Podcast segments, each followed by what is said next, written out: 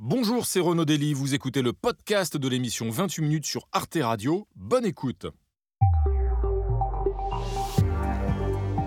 Bonsoir et bienvenue à tous dans ce club de 28 minutes où une brochette d'invités hors du commun, il faut bien le dire. Essayistes, journalistes et dessinateurs vont analyser les événements marquants de la semaine. Au menu ce soir, subira-t-on ou pas des coupures de courant cet hiver? Les gestionnaires du réseau préparent des plans de délestage, le gouvernement étudie tous les scénarios et semble accréditer le pire, au point de déclencher un coup de gueule du président lui-même. Je vous le dis, ce débat est absurde. Est absurde. Stop à tout ça. Nous sommes un grand pays, on a un grand modèle énergétique, nous allons tenir cet hiver malgré la guerre. Alors pourquoi cette euh, cacophonie au sommet de l'État Doit-on vraiment s'inquiéter ou a-t-on versé un peu tôt dans le catastrophisme? Autre dossier d'actualité, la Chine qui allège ses mesures sanitaires les plus restrictives. Contestée par des manifestations depuis quelques semaines, le régime de Pékin semble abandonner sa politique dite zéro Covid. Est-ce un aveu d'échec pour Xi Jinping? Puis Claude Askolovitch nous racontera son histoire de la semaine, celle d'un innocent envoyé en prison à cause d'un lourd mensonge. Et nous recevrons notre invité de la semaine, le dessinateur Jules, qui se fait scénariste pour un nouvel album des aventures de notre cow-boy solitaire préféré, Lucky Luke. C'est dans le club de 28 minutes et c'est tout de suite.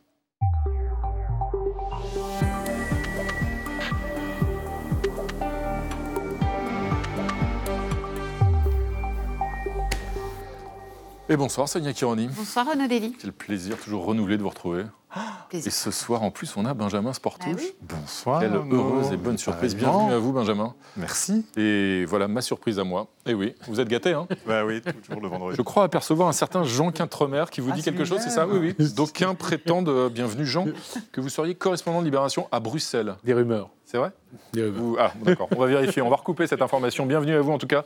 À vos côtés, Thomaïs Papayoannou. Bonsoir, Thomaïs, bienvenue, correspondante pour la télévision publique grecque ERT et chypriote RIC. Voilà. Et un certain Brice Couturier que je vois au loin. Salut Brice, ça va? Salut Renaud. Bienvenue Brice, journaliste, vous collaborez régulièrement au Point et votre livre OK Millennials est paru aux éditions de l'Observatoire. Et au pupitre, c'est Louison. Ça va Louison? Ça va Renaud? Quel beau cœur, tout un programme. Ah, de Il la scintille euh, Louison, euh, dessinatrice bien sûr. Rappelons que votre bande dessinée, Marilyn, dernière séance, euh, tirée hein, du livre de Michel Schneider, du remarquable livre, et donc votre album ne l'est pas moins. Cet album, il est publié aux éditions Futuropolis. Louison, euh, bienvenue à vous. Eh bien, on y va. On y Mhm. va, Benjamin, vous êtes prêt?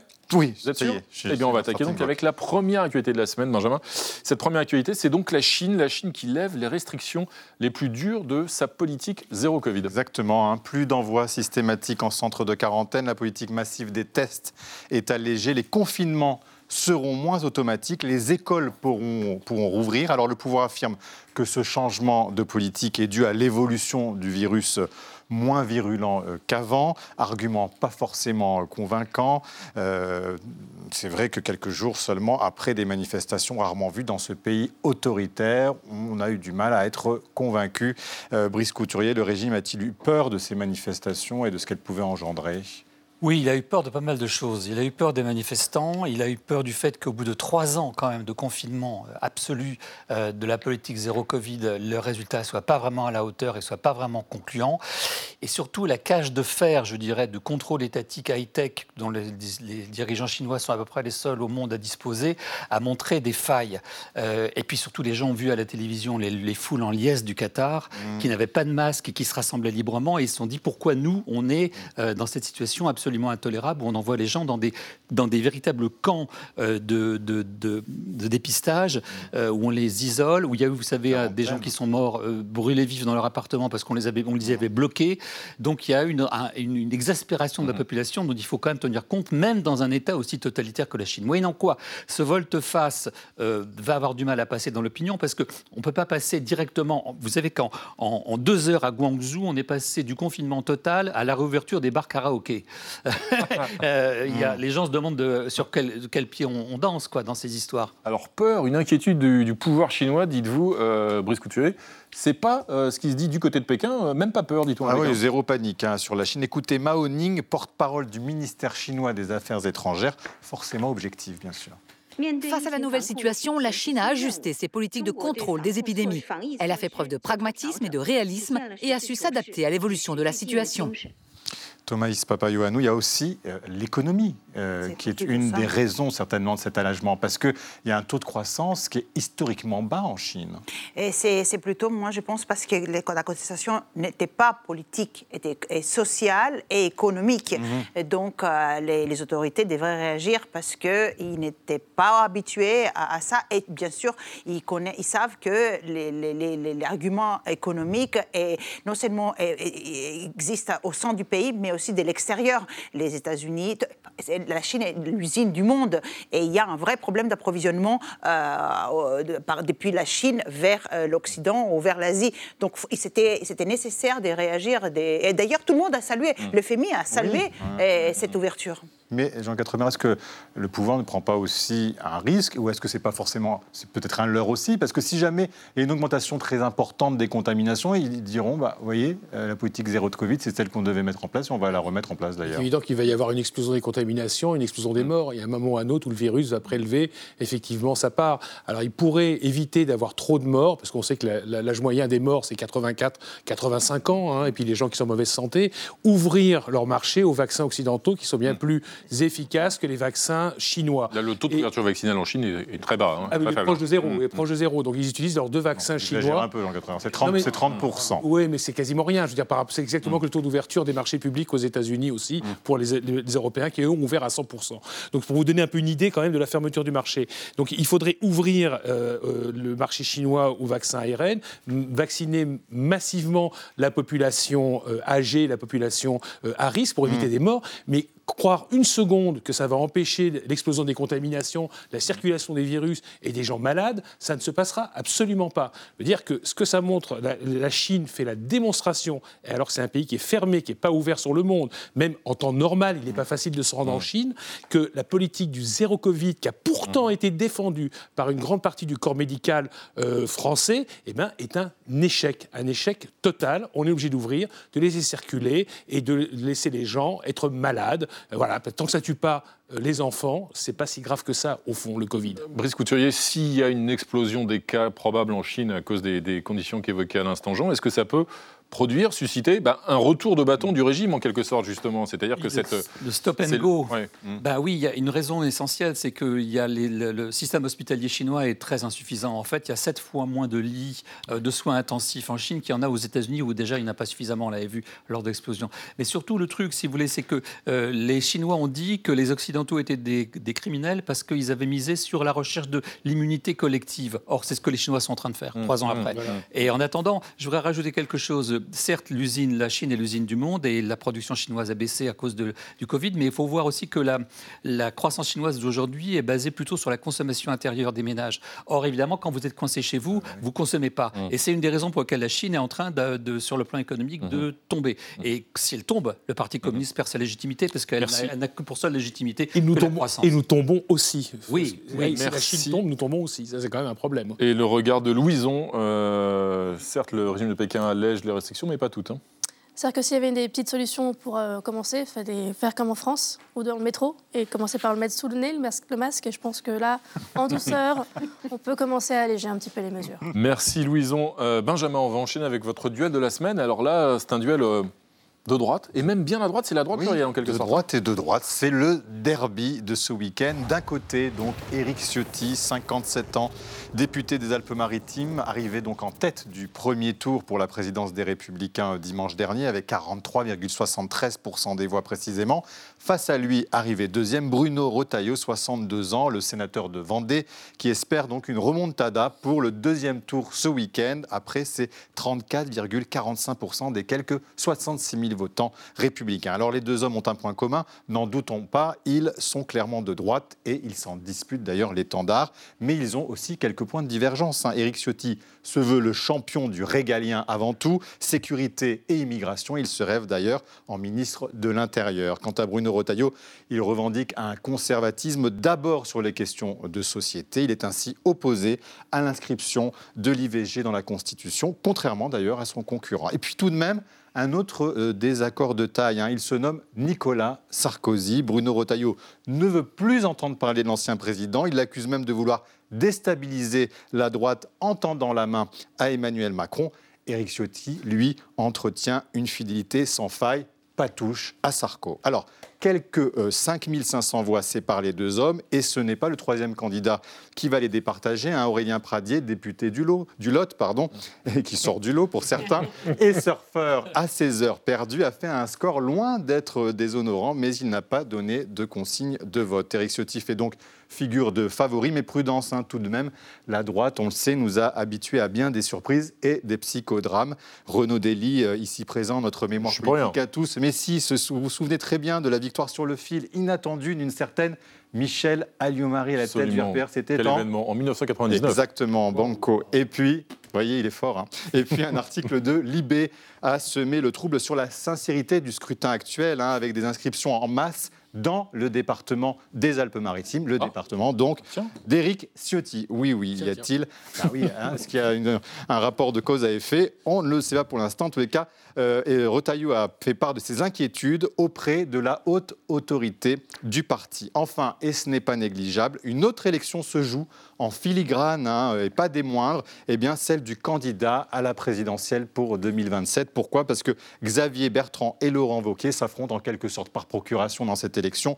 Le premier président de la région des Hauts-de-France a apporté son soutien Bruno Retailleau. Le second, qui est à la tête, on le sait, de la région Auvergne, soyons précis, Rhône-Alpes, euh, lui, soutient Éric Ciotti, Ciotti, qui voit déjà dans Laurent Wauquiez le candidat naturel pour euh, 2027. Le résultat de dimanche aura donc une double lecture avec Jean Quatremer d'abord et avant tout peut-être une interrogation majeure. Le, par- le parti restera-t-il uni? C'est une très bonne question. Je crois que la question fondamentale, c'est plutôt celle de l'alliance avec l'extrême droite, Euh, parce que c'est là-dessus que ça se joue. Euh, Donc voit- il n'y a pas de, y a pas de sur l'explosion du parti, division. Oui, si, parce que à partir du moment où on est dans une cabine téléphonique, c'est comme extrême gauche, on a, on a vocation à se diviser en plus Mm. petites cabines téléphoniques. Donc rien n'est exclu, la droite peut encore se diviser, Mm. et, mais ça serait totalement ridicule. Non, la, la vraie question, c'est effectivement, euh, je pense que la division interviendra pas ce dimanche, mais sur les alliances à, à l'extrême droite. Les deux candidats les récusent, hein, Ouais. disent les deux, Nous vrai. ne nous allierons pas avec Marine Le Pen. Sauf que lorsqu'on regarde le paysage politique européen, lorsqu'on prend, on se recule, on quitte un petit peu l'hexagone, voire le, sort du périphérique, on s'aperçoit que partout en Europe, ces alliances entre droite euh, dite républicaine et extrême droite euh, font- fonctionnent et ça devient à peu près la règle. Je pense à l'Italie. Regardez, c'est encore plus grave en Suède. figure Voilà, où où c'est avec, euh, avec les néo-nazis que la droite s'est alliée. On les trouve aussi au Danemark, ces alliances, etc. Donc j'ai plutôt l'impression que c'est là-dessus que ça se joue. Et les deux candidats, en tous les cas, ne veulent pas d'une alliance avec euh, Emmanuel Macron. Et c'est peut-être là, à mon avis, peut-être qu'ils font une erreur parce que Emmanuel Macron et son parti La République En Marche s'est transformé très clairement en un parti de centre-droit. On se demande ce qui reste de centre-gauche actuellement Et dans le le, parti macronisme. pourrait se diviser sur ce choix d'Emmanuel Macron ou pas? Voilà, exactement. Donc ce ne sera pas dimanche, mais ça sera dans les quelques mois qui viennent, effectivement. En tout cas, vous avez déjà une affiche pour euh, aider les Républicains, Louison, n'est-ce pas? Alors les aider, je ne suis pas tout à fait, tout à fait sûre que ce soit le mot. Moi, je trouve que ça penche bien à droite, mais personnellement, je, bon, je m'en fous. Merci Louison euh, de votre participation. C'est l'heure maintenant de la presse internationale. Dévoilée cette semaine, voici la une de l'hebdomadaire américain Time Magazine du 26 décembre. Le président ukrainien Zelensky est l'esprit de l'Ukraine, désigné homme de l'année. Sa résistance et celle de son peuple à l'agression de Vladimir Poutine épate le monde depuis dix mois. Zelensky, qui d'autre est-il déjà entré dans les livres d'histoire comme un Churchill ukrainien en quelque sorte, Thomas Papayoannou Et évidemment, c'est un, choix évident. Et- mais euh, attention, les, les personnes, les per- la personne euh, de l'année, ce n'est pas forcément la, euh, positive, euh, ça peut être aussi négative. hein. Ils ont mis même Time Magazine parce que les, les Russes l'ont souligné et, euh, juste après cette. Rappelons qu'en une. 1940, Time avait choisi Hitler. comme Hitler, de exactement. Donc ils ils se sont pas privés les Russes en disant Mm. Oh, regardez, voici le Time Magazine de 1940 avec Hitler. Ouais. Et voilà, maintenant Zelensky. Or, ils ont oublié que Poutine aussi faisait partie hommes de personnes, et des hommes de l'année, et aussi Yeltsin à son, à son- à son époque. Donc euh, ils ont essayé de, de profiter, mais effectivement, Zelensky a, a révolutionné littéralement la communication Mm. des guerres. Et c'est- si on peut se rappeler de lui dans dix ans, ça sera ça. Il a dominé en communication. Brice Couturier, je crois apercevoir le drapeau de l'Ukraine sur votre Oui. veste. Oui, alors Zelensky, c'est l'homme de, de l'année pour moi aussi, évidemment. Euh, euh, J'avais adoré euh, le- la série qu'il avait faite, dans laquelle il a joué le rôle du président qui euh, lutte contre la corruption de son pays. Je trouve que c'est vraiment un politicien postmoderne, vraiment adapté à Mhm. l'époque, contrairement à Poutine, qui est un type du 19e siècle Il était complètement. comédien avant d'entrer en politique, oui. Oui, mais le fait que ce type ait joué le rôle du président de son pays avant de le devenir, que, que, que ce type dont on a dit que c'était un néo-nazi, on, découvre qu'en fait il est juif, euh, euh, et tout, tout, tout, est extraordinairement surprenant chez lui. On ne l'attendait pas, et effectivement, c'est l'homme de l'année, c'est le type qui prend la, tête de la résistance de l'Europe face euh, au, au rouleau compresseur russe, à la barbarie euh, de Poutine. Jean 80, un modèle pour l'Europe, justement, Zelensky? Absolument, euh, un modèle pour l'Europe. D'ailleurs, je- c'est marrant que, que vous, en tant que Français, vous ayez cité Churchill, on aurait pu citer aussi De Gaulle, Mhm. qui, face à l'abdication française, à la collaboration française, à l'antisémitisme française, a choisi la résistance, seul en étant euh, une résistance La- illégale. La différence, peut-être, c'est que De Gaulle, lui, s'est exilé par la force des choses, alors que Churchill était resté effectivement en Angleterre sous les bombes, comme l'a fait Sous- les- voilà, absolument. Ça, ça, vous avez tout à fait raison, mais on lui avait proposé de s'exfiltrer Zelensky. C'est pour ça que c'est extraordinaire cette phrase qu'on lui prête. Je ne sais pas si elle est exacte ou pas. C'est euh, je n'ai pas besoin d'un taxi pour Washington, j'ai besoin d'armes. Voilà, c'est aussi simple que ça. C'est Zelensky. Et c'est vrai, je suis d'accord euh, euh, avec toi, c'est que le, le- le- c'est la communication de guerre qui est absolument extraordinaire. Il a su utiliser tous les instruments de la communication et il a montré aux Russes que les Russes ne jouaient pas dans le même camp. Les, Ru- les Russes sont forts pour la désinformation, mais il a réussi à unir le camp euh, occidental autour de lui. C'est quand même du 21e siècle, Poutine est du 19e. Et- Voilà. ça. Et Louison, conclusion. qui est du 21e, elle aussi? On le dit avec des fleurs, n'est-ce Vous pas allez, vous allez si vite, j'ai même pas le temps de les colorier mes fleurs. Vous allez voir. Euh, oui, bah, j'ai été fleuriste. L'invasion de l'Ukraine par la Russie, c'était aussi ces, ces- ces tournesols qu'on voyait un peu partout, y compris euh, dans des bouquets sur, euh, sur la table de la reine d'Angleterre. Je me souviens qui discrètement euh, faisait passer des messages. Donc, euh, donc voilà, quelques fleurs. Merci Louison, dites-le avec des fleurs. Euh, Sonia, on va enchaîner avec votre point com de la semaine. Votre point com de la semaine, Sonia, et grâce à vous, bah, on va se détendre, enfin un peu, hein, puisqu'on Euh, va ouais. prendre le métro. Ouais, Ah, chouette, allez hop, tous dans pas le dans métro. un monde euh, merveilleux. Hein. 2,10€ le ticket de bus ou de métro contre 1,90€ jusqu'à présent. Et un pass Navigo qui va donc passer à 84 euros par mois à partir du 1er janvier, une hausse de 12%. Et même si cette hausse est finalement un peu moins importante que prévu, elle est assez difficile euh, à avaler pour les usagers des transports euh, franciliens qui souffrent beaucoup, beaucoup depuis euh, la rentrée. Euh, Bus et RER annulés, temps d'attente à rallonge, métro bondé. Euh, Tous les jours, les témoignages, euh, les photos, les vidéos s'amoncellent sur les réseaux sociaux. Lundi à Juvisy, plus de RERC. J'ai mis 4 heures, raconte cet euh, internaute, pour aller au travail alors que je suis à 50 minutes. C'est pas qu'une perf, c'est une épreuve de Colanta. Et quand Camille parle de Colanta, eh bien, elle exagère à peine. Je viens de voir une meuf perdre sa chaussure entre le quai et le métro parce qu'elle forçait euh, l'entrée. Elle a crié, les portes se sont refermées et le métro est donc parti euh, avec elle, mais euh, sans la chaussure. Même le RER A, qui d'ordinaire est plutôt relativement épargné par les difficultés et les incidents, a connu une série de problèmes cette semaine à l'origine de ces images. Vous le voyez absolument impressionnantes de ce, de ce quai du RER donc euh, à Noisy-le-Grand. Où est Charlie Je suis montée dans le RER A. Il était 7h40, raconte euh, cette jeune femme. Il est 9h02 et je suis toujours euh, dedans. Des difficultés d'exploitation.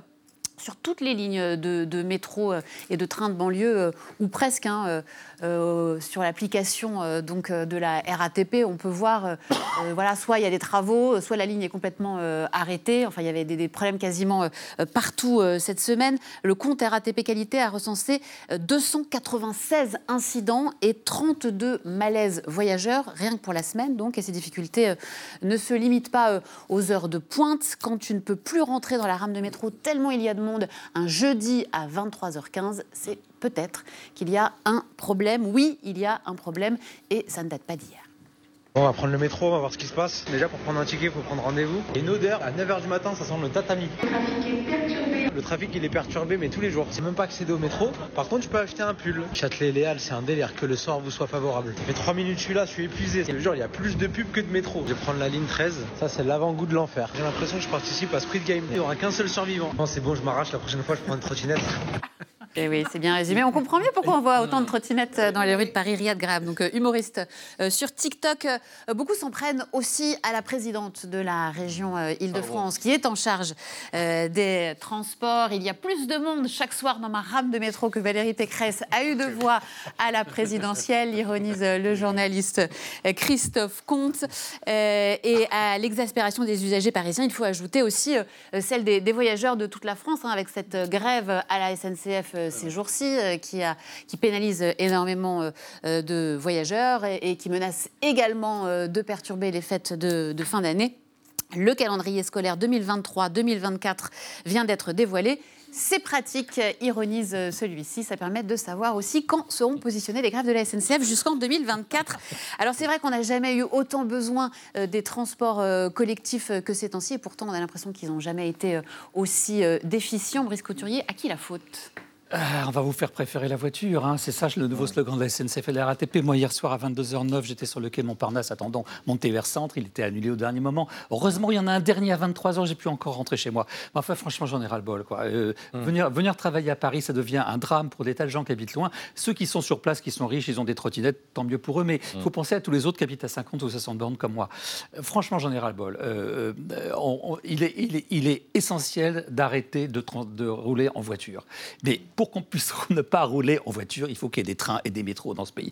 J'ai vécu dans beaucoup d'autres pays du monde, je peux vous assurer que j'ai jamais vu une situation pareille. Euh, j'ai vécu en Pologne. Les- en Pologne, les trains, les trams, les- ils sont à l'heure, ils roulent. J'ai jamais vu un train annulé. Qu'est-ce qui se passe dans ce pays? On paye des impôts faramineux pour des services publics qui sont de plus en plus dégradés, que ce soit l'hôpital, que ce soit les transports publics. Tout est en train de... les- L'école, je parle pas de l'école. On n'en a pas pour son argent dans ce pays. Voilà Alors ma- qui est responsable? L'État, la région euh, les- Non, mais pour- euh, on paye des impôts, c'est vrai, mais pas pour de l'investissement. On paye des impôts pour Hmm. faire tourner la machine. Elle tourne c'est-à-dire- pas. Mais pour faire tourner la machine, c'est-à-dire payer des fonctionnaires. C'est ça le drame de ce pays. C'est-à-dire qu'une grande partie des La investissements. SNCF, il manque des conducteurs aussi. Il manque des conduceurs. Oui. Pour ce qui est des SNCF, pour les TER, Oui, mais là, c'est pas Il y a une mauvaise gestion, hein, c'est Il y a- évident. Il y a une mauvaise pénurie, il gestion. y a une pénurie de, de conducteurs et Et d'agents. Quelqu'un euh, doit entrer dans les comptes et voir la gestion euh, globale euh, des Et est-ce que l'ouverture à la concurrence peut justement contribuer à résoudre les Oh, problèmes de la SNCF? Regardez ce qui s'est passé en Grande-Bretagne. En Grande-Bretagne, la privatisation fut un échec, mais total. hein. J'ai vécu en Grande-Bretagne à un moment, euh, lors de la privatisation. Ah, ça, surtout les trains, c'était une catastrophe. Le métro, on entrait dans les métros, on ne savait pas si on allait sortir au- à la destination indiquée, parce que la destination changeait entre-temps. Ah oui. On devrait Ah, descendre pratique, pour, oui. pour- pour prendre un autre métro. Ce que je veux dire, c'est que comme moi, j'ai protesté parce qu'ils ils suppriment toutes les places euh, de voitures, euh, placement de voitures sur Paris, et j'ai écrit à la mairie du 19e pour leur demander et qu'est-ce qui se passe et pourquoi? Et ils m'ont dit eh, on, on opte pour des solutions de douceur. Mais moi, je.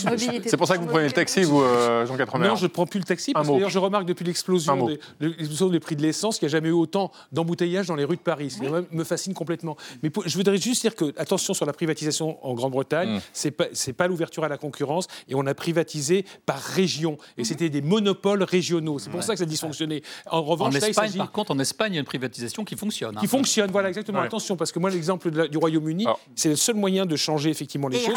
C'est mettre, mettre- là-bas. Voilà, c'est de mettre de la concurrence dans le dans le jeu. Et quand on vous j'entends effectivement qu'il manque des, des conducteurs de la SNCF, je veux dire, alors qu'on a encore 7% de chômage, il y a juste un souci. Merci Jean Quatremer. Heureusement que de temps en temps, il reste quand même des Thalys, n'est-ce pas Euh, Un dessin, Renault regrette. un dessin de Louison. Après les fleurs, je vous, je vous- je vous propose quelque chose à manger. Vous savez que dans le métro, il y a ce petit lapin qui vous dit de pas vous coincer les doigts. Je l'ai- je l'ai beaucoup vu, en particulier bien collé à la, à la porte du métro. Donc, si, si ça avait été un ornithorynque, je vous aurais fait un ornithorynque, mais j'avoue Bah, que je. mais c'est voilà. très bien le lapin Donc, aussi. Le civet de lapin, ça me paraissait. euh, un Merci bon plat. Louison. Euh, autre actualité de la semaine, euh, Benjamin. Là aussi, ça marche euh, moyennement, on va dire. C'est la cacophonie en France, donc autour de la menace de coupure d'électricité. Alors, on ne sait pas encore si elle sera coupée, mais il y a de la friture sur la ligne. Ah oui, y aura-t-il de l'électricité en janvier Et dans ce studio 1 aussi, par exemple, on s'en inquiète. hein. Le gouvernement lui-même avait sonné l'alerte, Elisabeth Borne en tête, et puis Enedis et RTE, les deux gestionnaires d'électricité ont emboîté le pas au gouvernement en dévoilant un plan de crise et les risques, en indiquant les risques de délestage. hein. Vous savez, c'est le nouveau mot des communicants pour ne pas dire coupure. Et 60% de la population serait donc concernée, de quoi provoquer la panique, d'autant plus quand le porte-parole d'Enedis, on l'a tous entendu, eh bien, vient expliquer que les malades sous respirateur ne seraient pas prioritaires. Le sang d'Emmanuel Macron n'a fait qu'un tour, on l'écoute. Le rôle des autorités publiques, des entreprises publiques, ça n'est pas de transférer la peur, ni de gouverner par la peur. C'est de faire leur travail pour fournir de l'énergie. C'est tout. C'est pas de commencer à faire peur aux gens avec des scénarios absurdes et des choses comme j'ai entendu ces dernières heures. Les scénarios de la peur, pas pour moi. On reste tous unis et on avance. Emmanuel Macron qui avait lui-même parlé de la fin de l'abondance, on s'en souvient cet été, qui a peut-être aussi lancé tout ce processus d'inquiétude, Jean Quatremer. Et du coup, on a l'impression que bien, ça revient en bon grand gouvernement. Il a mis en alerte et peut-être trop, et ça devient anxiogène. Oui, sans doute qu'il est mis en, al- en alerte. Il y a aussi tous les sous-fifres qui ouvrent le parachute, c'est-à-dire au cas où il y aurait un- une nécessité de coupure, ben, on dit regardez, je vous avais prévenu, et on a, en prévenant les gens, on essaye de, leur- de les faire changer euh, leur mode de consommation, on essaye de, de les, de les avertir sur le fait qu'ils doivent chauffer à 19 et plus à 21, etc. Il y a aussi cet aspect-là. Mais autant je peux comprendre que les gens de RTE mettent en garde, etc., même s'ils ont dit des bêtises. Ce que vous dites à propos des respirateurs, c'est un pur scandale. Je veux dire que le type qui a dit ça, il devrait sauter dans la seconde. Parce que je vous signale qu'il y a quand même des textes de loi qui prévoient que les, derniers, les dernières coupures, ça sera dans les hôpitaux et ça serait pour les malades. hein. Il y a un texte européen qui date de 2017, qui était accepté à 27, qui prévoit ça. Et le type, il vous parle de C'est ce qu'a rappelé Elisabeth Borne, d'ailleurs, la Première ministre, Oui. en disant que de toute façon, les préfectures, évidemment, allaient recenser les personnes. euh, Évidemment, fragiles. je veux dire que c'est un enfin, les ministres total. avant avaient dit les écoles vont fermer. Enfin, c'était pas rien quand Voilà, même. après- Et c'était un mot d'ordre du gouvernement de transparence. Exactement. Mais, c'est- non, mais juste, un- pour terminer oui. là-dessus, je dis, le problème, les, les sous-fifs, c'est une chose, mais les politiques, c'en est une autre. Et c'est là où ça va pas, c'est que les politiques n'ont pas à gouverner par la peur. Cela dit, je vous rappelle comme depuis deux, pendant trois ans quand même, avec le Covid, ils ont gouverné comment? Par la peur. Oui. ça, est-ce que, D'abord, ouais. est-ce que- C'est relatif. excusez-moi, est-ce que le, le gouvernement, à force de dire on prévoit tout, même le pire, n'a pas contribué à crédibiliser le pire? La communication gouvernementale aussi entre deux pôles extrêmes. D'un côté, vous pouvez dire il va rien se passer. Regardez ce qui s'est passé avec la, la- la grève dans les raffineries. On nous a dit il n'y aura pas de manque d'essence. À la réalité, c'est qu'il y avait la moitié des pompes qui n'en avaient plus. Merde. D'un autre côté, il y a le côté euh, on s'occupe de tout, tout va bien, euh, dormez tranquille. Il peut, il peut y avoir, comme cette nuit d'ailleurs, euh, une panne d'électricité en plein Paris et on se trouve ridicule parce qu'on a dit que tout allait très bien. Donc on oscille en permanence dans, ce- dans, dans ce, dans, ce, dans, ce, dans ce dilemme-là et c'est pas. Et puis il faut dire que le vrai sujet, c'est les, les, chaînes de télé tout info. euh, qui nous, vous savez, il faut, elles ont besoin de grains à moudre pour animer leur, euh, leur piteux, leur piteux plateau. Et euh, rien n'est meilleur pour faire peur aux gens le soir quand il n'y a rien à dire que dire euh, attention, vous allez rester bloqué dans votre ascenseur, attention, on va, éc- on va éclairer à la bougie les salles d'opération les hôpitaux. Tout ça, c'est des, des fantaisies de- de- d'amateurs, évidemment. Mais ça anime, le- ça anime l'espèce d'angoisse collective qui fait qu'on a tous de plus en plus peur de l'avenir. Thomaïs, Papayoannou, euh, pensant, il y a une information qui est un peu passée inaperçue justement cette semaine, c'est qu'il y avait eu un appel à la responsabilité collective, justement émanant des pouvoirs publics, euh, et on a constaté que euh, la consommation d'énergie avait baissé de plus de 8% euh, par rapport à l'année dernière. Donc Et- ça fonctionne. Ça fonctionne, et non seulement ça, parce que les gens sont disciplinés. Nous vivons depuis 2-3 ans euh, sous Covid, et la- l'échec de la communication de l'époque, l'angoisse, le stress. Les gens commencent à être très entraînés euh, dans ces réactions immédiates. et, et- et moi, j'ai confiance aux gens. hein, et ils, ils- ils obéissent, ils comprennent euh, les- les- la- les- ce qui se passe, les chocs énergétiques, l'Ukraine, euh, les problèmes de, de nucléaire en France. Donc non, je pense que tout ira bien pour une fois qu'ils essayent de programmer les tout. Et ben, non, je parle en tant que grec, hein, parce Oui, que oui. vous savez, en Grèce, les coupures ou délestages euh, sont... Ils viennent de relancer Notre pas 10 quotidien. tranches nucléaires. Ils viennent de relancer 10 tranches vrai, nucléaires. hein. Et donc, ça veut dire que ça s'éloigne l'idée Ah. d'un blackout. On va donc reprendre une tranche nucléaire. En attendant, en attendant on a un dessin de Louison. Il n'y a pas de nucléaire dans mon dessin, il y a juste une, une observation de la politique d'Emmanuel Macron depuis quelque temps, c'est qu'il il nous explique. Il n'y aura pas de coupure et en même temps il y aura des coupures. Mais c'est ça une fait six ans qu'il fait ça. pour hein, les guirlandes euh, du sapin de Noël, ça, Louison. c'est comme ça que ça marche. Merci, Louison. Euh, c'est maintenant l'heure d'accueillir notre invité de la semaine. C'est le dessinateur Jules, scénariste d'un nouvel album de Lucky Luke que voici. Bonsoir, Jules. Bienvenue à vous. L'Arche de Rantanplan, euh, les aventures de Lucky Luke, de Lucky Luke, donc d'après Maurice évidemment. Alors, vous êtes inspiré, Jules, euh, pour le scénario de, ce, de cet album de Lucky Luke, de l'histoire vraie de la création de la première SPA américaine. Pour réinventer un Lucky Luke, alors on sait qu'il avait déjà arrêter de fumer. Mais là, voilà qu'il essaye de manger végétarien, qu'il défend le bien-être animal. Est-ce que tout ça, Jules, ça fait encore un vrai cow-boy? Bah, en fait, il va pas se convertir. Je vous rassure tout de suite. Je veux pas spoiler l'album, mais c'est vrai que le point de départ, c'est ce que j'adore moi dans Lucky Luke, c'est qu'on prend un vrai fait historique, justement, qui a influencé son époque, un fait de société, une découverte, une invention. Et là, en l'occurrence, en faisant des recherches, je me suis rendu compte qu'en 1866, ils avaient créé cette SPA, Mmh. et le fameux fondateur avait fait une tournée pour évangéliser les cow-boys au Far West. Euh, il partait de très loin. Et alors là, Mmh. Ça n'a pas très bien marché quand même. alors, alors, ça n'a pas très bien marché, effectivement, mais il, y a eu, il a semé les premières graines de ce qui ont été ensuite les grands mouvements euh, pro-animaux aux États-Unis qui sont très importants. Et le truc, c'est qu'en gros, dans mon histoire, j'ai inventé un de ces adeptes qui devient très très riche et qui convertit de force un petit patelin qui s'appelle Cattle Gulch, hein, la ville du bétail, au euh, véganisme hardcore. Il devient Veggie-Town. Il engage des, des- des desperados, euh, Quinoa Bob, Tofu Sam, Strawberry Suzanne pour faire la loi. Et Lucky Luke, lui, il va essayer de mettre un peu de l'harmonie dans tout ça, mais il va pas devenir vegan, je vous rassure, euh, Renaud, parce non, que euh, sinon il serait au chômage. que- Euh, un vrai, un c'est vrai. vegan, il est au chômage. Mais est-ce que ça veut dire quand même qu'aujourd'hui, un dessinateur ou un scénariste que vous êtes doit forcément intégrer des problématiques de notre période actuelle? Parce qu'effectivement, on voit des véganes, y compris d'ailleurs parfois avec une forme de militantisme un petit peu radical. Euh, on voit ces problématiques de bien-être. Il manque juste la corrida. hein. Il y a pas la. J'ai pas, trouvé la polémique. Alors il y a le rodéo. Bon, Mais euh, est-ce que vous êtes forcément obligé de, de plonger euh, vos héros et vos personnages, y compris du 19e siècle, dans les problématiques contemporaines Alors surtout pas. Et en fait, c'est l'inverse. C'est-à-dire Ah. que Lucky Luke, contrairement à par exemple Silex and the City ou 50 Voilà. nuances de grec, qui sont mes séries que j'ai inventées, que vous là, faites justement, où là. un miroir de notre société, mais Mm. transposé dans le passé. Lucky Luke, c'est autre chose. On a un ADN, c'est euh, voilà des gags, euh, de l'action, et puis un peu je- cet arrière-plan historique. Et pour moi, c'est très important euh, de, de- qu'il n'y ait pas d'anachronisme. Donc, j'essaie pas de plaquer une vision politique. Mm-hmm. Mais en revanche, quand on fait des recherches sur cette période, on se rend compte que beaucoup de nos problématiques d'aujourd'hui prennent leurs racines dans cette fin du 19e Mm. siècle américain. Et donc, on peut comprendre des choses d'aujourd'hui à travers ces exemples. Mon premier album de Lucky Luke, c'était Lucky Luke et les Juifs. On n'en Mm. avait jamais parlé. J'ai fait le précédent, c'était Lucky Luke et les Noirs. La question de l'esclavage est raciale. Et vous savez, les humoristes, très souvent, ils ont une espèce de vision un peu prophétique, comme des moustaches de chat. Ils sentent l'air du temps. On travaille bien des années auparavant sur un album et l'album sort pile au moment où il y a des problématiques.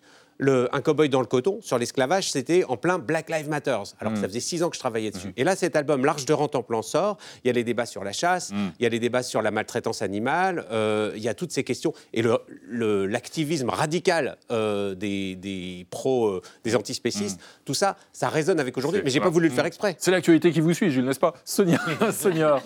Ah, vous parlez de cet ADN de, de Lucky Luke, il est toujours aussi euh, célibataire euh, endurci. Est-ce qu'on peut imaginer que Lucky Luke, euh, sous Jules, finisse par évoluer, je sais pas, par Voilà. quelqu'un à un moment donné Question qui brûlait les lèvres de.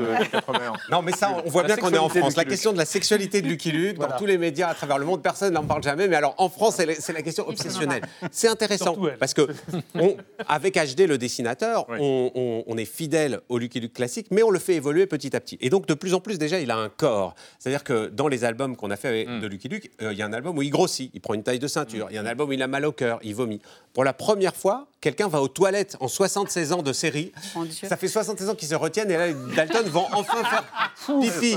Les Dalton vont faire pipi pour la queue aux toilettes. Et ce truc-là, et dans cet album, je veux pas non plus trop raconter de choses, mais Jolly Jumper, qui est un personnage ultra Alors, attachant, il arrive une chose terrible à Jolly Mm. Jumper, et on voit Lucky Luke qui pleure. Mm, mm. Et ça, cette chose-là, c'est rare. Donc Lucky Luke commence Les à pleurer. masculinités. Toute dernière. euh, Il va peut-être finir par tomber amoureux. Toute dernière question, Jules. Euh, Évidemment, vous essayez de, vous dites que vous êtes resté fidèle au personnage de Lucky Luke. Est-ce que vous pensez, est-ce que vous espérez que Maurice, le créateur du personnage, justement, aurait euh, apprécié ce qu'il est devenu à travers cet album? On essaye de s'en montrer digne. On, on fait aucune trahison en fait euh, Mm. fondamentale. Euh, et moi, j'ai pris les pas de Goscinny pour le coup, Mm. le scénariste. J'ai l'impression que avec tous ces niveaux de référence, le fait qu'aussi bien les enfants, leurs parents, les grands-parents peuvent le lire et échanger autour de ça, je crois que intrinsèquement, l'esprit de cette série, c'est ça. C'est à la fois de s'instruire en s'amusant, un peu le Mhm. précepte de la bande dessinée franco-belge classique, et puis euh, d'apprendre énormément de choses sur ce Far West, et au, au retour, que ce soit comme une navette pour mieux Merci. comprendre le monde qui nous entoure. Merci, Jules, vous qui appréciez le dessin. Je crois que votre collègue Louison en a un pour vous. Alors, je parle même d'un troisième collègue parce que dans les sorties de cette, euh, cette fin d'année, il y avait aussi les rap du futur. Et alors, est-ce que c'est le Lucky Luke du futur Je vous ai refait une petite colométrie. euh. Euh, C'est le cow-boy du passé. Ah, on peut être les deux, je pense.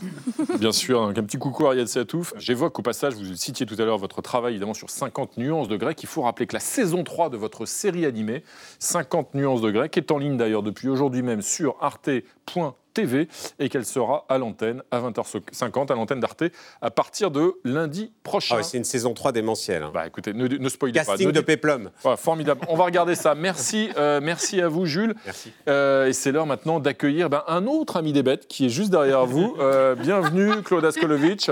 C'est plutôt nous les amis. des bêtes. Bienvenue, Claude. Bonsoir, jeune Euh, et à votre histoire de la semaine. Et vous nous racontez euh, ce soir, Claude, eh bien l'histoire d'une terrible erreur judiciaire provoquée par un long mensonge. Absolument. Bonsoir, mes amis. Je suis venu vous parler d'un homme innocent qui, cette semaine, a fait éruption dans nos médias ou et dans nos vies. Un quadragénaire superbe, intense et blessé. Il s'appelle Farid El Haïri. Farid El Haïri, dont la justice va dire enfin officiellement qu'il n'a jamais violé une gamine menteuse prénommée Julie, qui n'avait que 15 ans quand elle l'en a accusé en 1998. Lui en avait 17.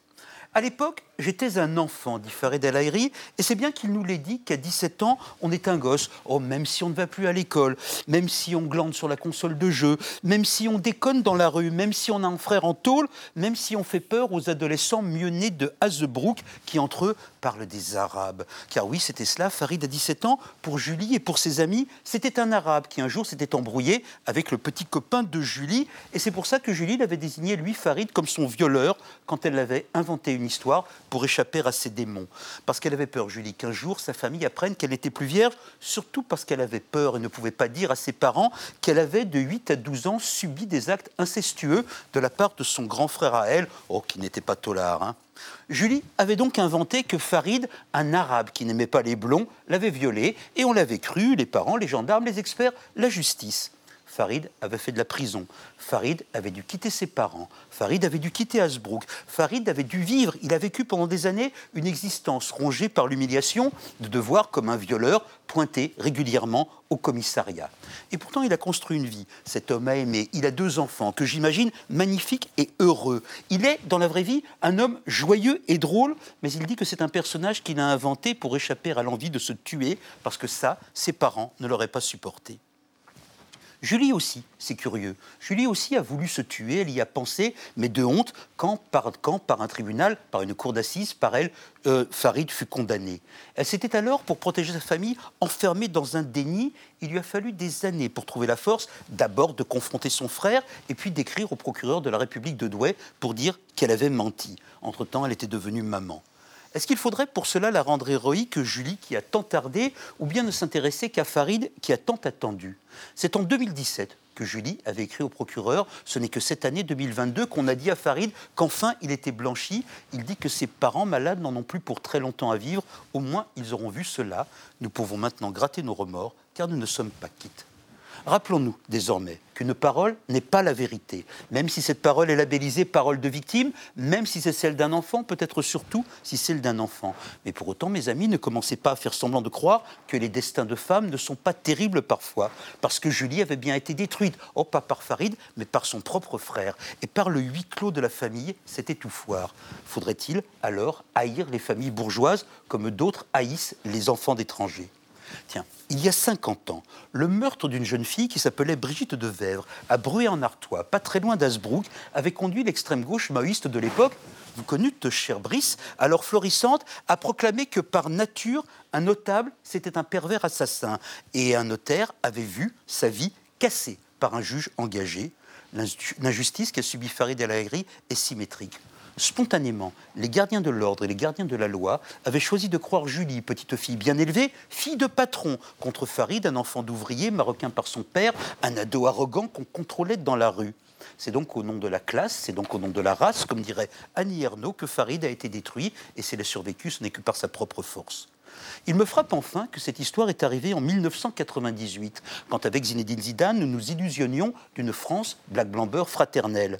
Nous semblions loin alors de notre sale temps aujourd'hui, où les impuissants de la pensée nous disent que l'étranger, l'arabe, le musulman, le migrant nous menace, nous brutalise, nous viole, nous tue et nous remplacera. Eh bien, en fait, nous y étions déjà. Pauvres gosses, comment sortirons-nous? Merci Claude. Un dessin de Louison. Alors, je préfère quand on parle de Lucky Luke, c'est un peu plus léger, mais il faut quand même faire des dessins sur tous les sujets. Voilà, j'ai imaginé que le premier truc qu'il allait faire en sortant, c'était quand même de se remettre un peu au goût du jour des technologies, parce qu'au bout de 20 ans. Merci euh, Louison. Alors on va enchaîner mes amis avec vos photos de la semaine. Vous avez chacun choisi une photo qui illustre à vos yeux l'actualité de cette semaine. On va commencer avec vous, Jean Quatremer. Euh, c'est un échange de, de prisonniers, la libération d'une basketteuse américaine euh, contre un marchand d'armes russe. Un échange de prisonniers, non pas entre les Russes et les Ukrainiens, mais entre les Russes et les Américains, comme au, au plus haut temps de la guerre froide. On se croirait à Berlin, vous savez, euh, sur le pont euh, où on échangeait les prisonniers. C'est absolument extraordinaire. Pourquoi cet échange de prisonniers, ça arrive fréquemment entre les deux, les deux pays, est intéressant parce que ça montre ce qu'est le régime de Poutine, c'est-à-dire un régime mafieux. Euh, Poutine a pris en otage une basketteuse, Britney euh, Greener, euh, qu'il a fait condamner à près de 10 ans de prison, si mes souvenirs sont bons, parce qu'elle vapotait de la, de la, comment s'appelle Du cannabis. voilà, c'est ça, voilà, du cannabis. Faites pas comme avait, vous connaissiez pas. Moi, la drogue, c'est pas, je m'ai entendu parler. Enfin, bon, il paraît que c'est. et donc, et pour obtenir en échange la libération d'un homme qui a été considéré comme l'homme le plus dangereux du monde, Victor Bout. Victor Bout, c'est cette ce trafiquant d'armes russe euh, qui a inspiré euh, euh, un film qui s'appelle Lord of War et qui raconte l'histoire d'un trafiquant d'armes ukrainien qui a fait fortune après la chute de, de, Nicolas Cage. Exactement, après la chute de l'URSS. Et il a été condamné à 25 ans de prison en, aux États-Unis. Et ce qui est intéressant, c'est qu'il n'a pas eu la peine de mort ou il n'a pas été condamné à la prison à vie, parce que figurez-vous que ce Victor Bout, que, que, Poutine, dont Poutine voulait obtenir la libération, ce Victor Bout euh, vendait des armes et des moyens de transport aux Américains. Merci Jean, merci Jean, mais figurez-vous que vos amis aussi ont choisi des photos et je vais donc euh, sur le pas, je vais donc sur le champ euh, céder la parole, à, Thomas. On va parler des Céline Dion. Ne, ne, vous laissez pas distraire par votre voisin. Thomas nous. Euh, votre photo de la semaine à vous, eh bien c'est celle d'une grande artiste, d'une chanteuse Céline Dion, qui a révélé donc qu'elle était atteinte d'un trouble neurologique rare. Absolument, les stiff euh, face euh, syndrome, c'est ça, ça mhm. s'appelle. Mais la photo, j'ai choisi la photo parce que justement, c'est une grande star qui en même temps, elle est très humaine. Et elle a fait cette vidéo non seulement pour annuler ses concerts, parce qu'elle était responsable de tous ses, de tous ses admirateurs, mais en même temps de parler de ces maladies et d'expliquer ce que c'est, que c'est très rare maladie euh, neurologique. Et ça, c'est très admirable. Elle est très américaine, mais aussi elle est très européenne quelque part, parce qu'elle combine les deux. Merci Thomaïs. Et vous avez un, dessin de Céline, un dessin de Céline, pardon, un dessin de J'aimerais bien, j'aimerais bien. Sur Céline Dion. Alors j'avais une théorie au début quand j'ai vu qu'elle annulait, mais en fait c'est pas ça, c'est pas l'iceberg pour une fois, c'est autre chose. Merci Louison. Et on va conclure avec vous, Brice Couturier, avec votre photo. Votre photo, elle illustre un sommet entre l'Union européenne et les Balkans qui s'est tenu cette semaine, un sommet des Balkans. On voit d'ailleurs sur la photo qu'il y a beaucoup de dirigeants, il y a, beaucoup de monde. Hein. Oui, ils sont 27 plus 6, puisqu'il y a l'Union européenne d'un côté, il y a ce qu'on appelle les Balkans occidentaux de l'autre.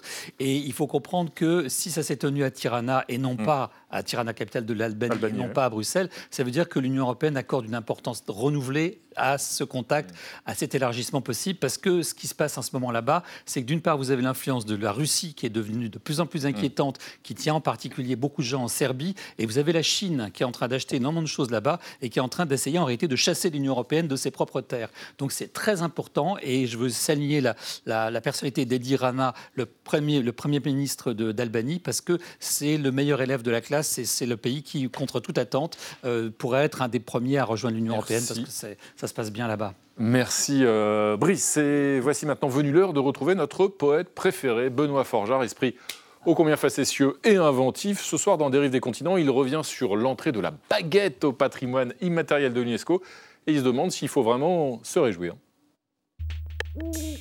Bonsoir Renaud. Vous avez appris pour la baguette de pain, je suppose. Elle est entrée au patrimoine immatériel de l'UNESCO. Cocorico, vous dites? Faut-il se réjouir du succès de la baguette?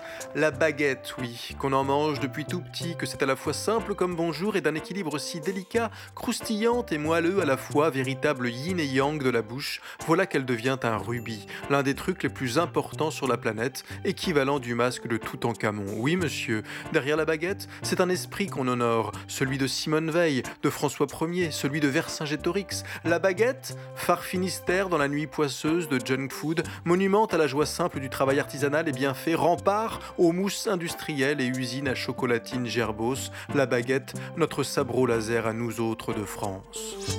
Mais à quoi sert au juste d'entrer au patrimoine immatériel de l'UNESCO?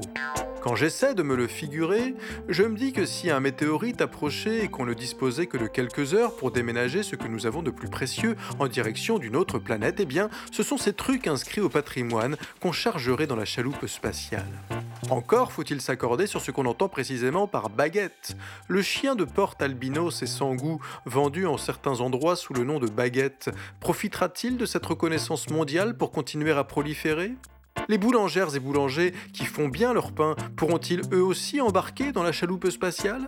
Est-ce un moyen d'empêcher la contrefaçon? De couper l'herbe sous le pied des Chinois, par exemple, s'ils se mettaient en tête de fabriquer à leur tour la baguette avec l'efficacité industrielle qu'on leur connaît Si quelqu'un sait, répondez-moi.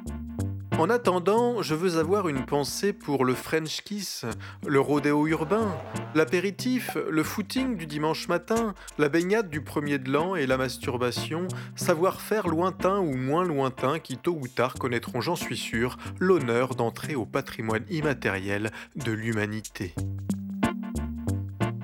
Merci et bravo Benoît Forgeard. Bien sûr, un dernier dessin de Louison pour la route. Pour le week-end, je sais bien que tout le monde va regarder le foot demain. C'est une Ah demi-finale, un quart de finale, une demi-finale. Moi, je suis comme le pas. sapin. Ça- paraît, non, je sais pas. Surtout pas Mais personne vous, va regarder, vous sais, inquiétez mais pas. Bon, ça me fout quand même les boules un peu, comme le sapin. Merci Louison, Euh, merci à tous mes amis. Et bien justement, personne ne regardera le foot parce qu'on se retrouve demain à 20h05 pour un nouveau numéro de 28 minutes samedi avec l'historien Pierre Nora. Et comme d'habitude, on va se quitter en musique avec un clin d'œil à votre point com Sonia.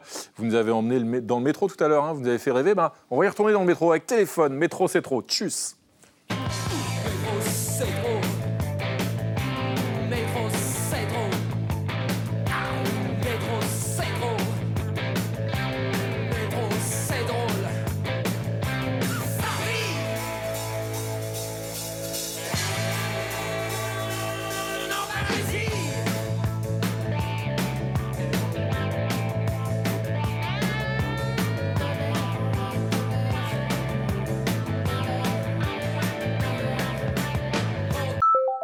le podcast de 28 minutes sur toutes les plateformes de podcast et sur arteradio.com.